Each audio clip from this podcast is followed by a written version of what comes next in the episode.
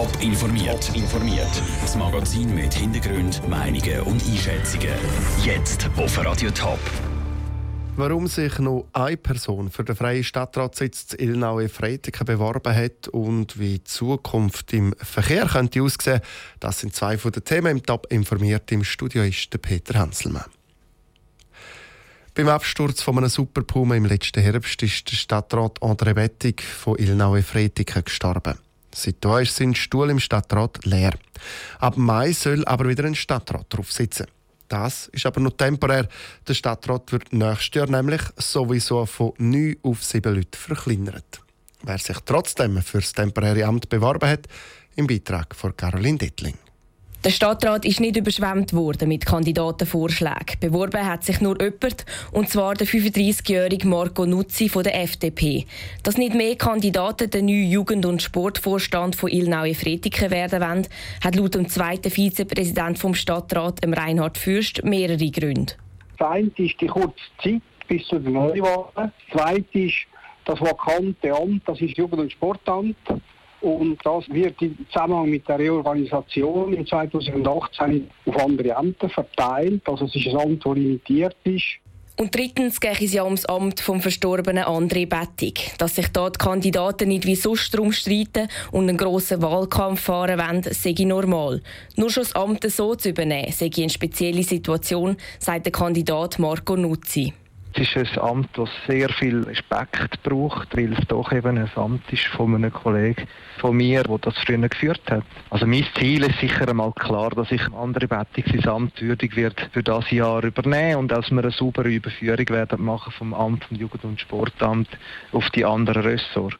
Falls sich bis am Abend am 5 Uhr niemand anders mehr aufs Amt bewirbt und dann auch niemand Rekurs einreiht, wird Marco Nuzzi definitiv Stadtrat von Ilnaue Fretiken. Sein Amt würde er dann im Mai antreten. Der Beitrag von Caroline Dettling. Die Gesamterneuerungswahl von Ilnau e Fretiken, die sind dann im nächsten Frühling, also im Frühling im Jahr. Die Situation ist folgende. Irgendwo ein Bahnhof. Winterthur, Frauenfeld, Kreuzlingen oder aus St. Gallen. Man wartet dort auf dem Perron auf seinen Zug. Der fährt ein und in der Loki in der Loki sitzt kein Lokiführer. Und wenn der Zug abfährt, ist noch immer kein drin. Der Zug ist ferngesteuert. Sieht so die Zukunft vom Verkehr aus? Melina Merten. Es ist eine grosse Überraschung, wo der SBB-Chef Andreas Mayer gesagt hat, sie wollen ferngesteuerte Züge testen. Es soll alles digitalisiert werden. Alles ist im Bereich möglich, sagt Roland Sigwart, Professor für mobile Roboter an der ETH Zürich.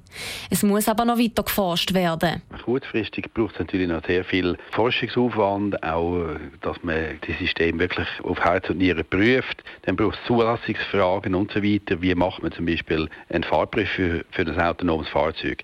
Es ist im Moment wird sehr viel darüber geredet. Die Umsetzung wird aber sicher noch einiges an Zeit brauchen. Für Flugzeuge gibt es schon lange den Autopilot.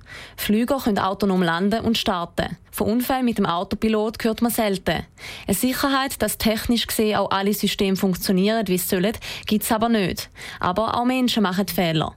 Der Roland Sigwart ist überzeugt, dass Technik den Menschen unterstützen kann. So Technologien werden natürlich auch erst dann freigegeben, wenn sie effektiv äh, bewiesen haben und gezeigt haben, dass es wesentlich sicherer ist als ein Mensch. Und ich bin zuversichtlich, dass die Systeme unsere Straßen sicherer machen, weil so Systeme werden nicht abgelenkt, die schlafen nicht ein und sind immer bereit, wirklich die richtigen Reaktionen auszuführen. Der Roland Sigwart glaubt, dass die Menschen von der Technik profitieren kann. Zum Beispiel, indem sie von autonomen Fahrzeugen abgeholt und zum Bahnhof transportiert werden können.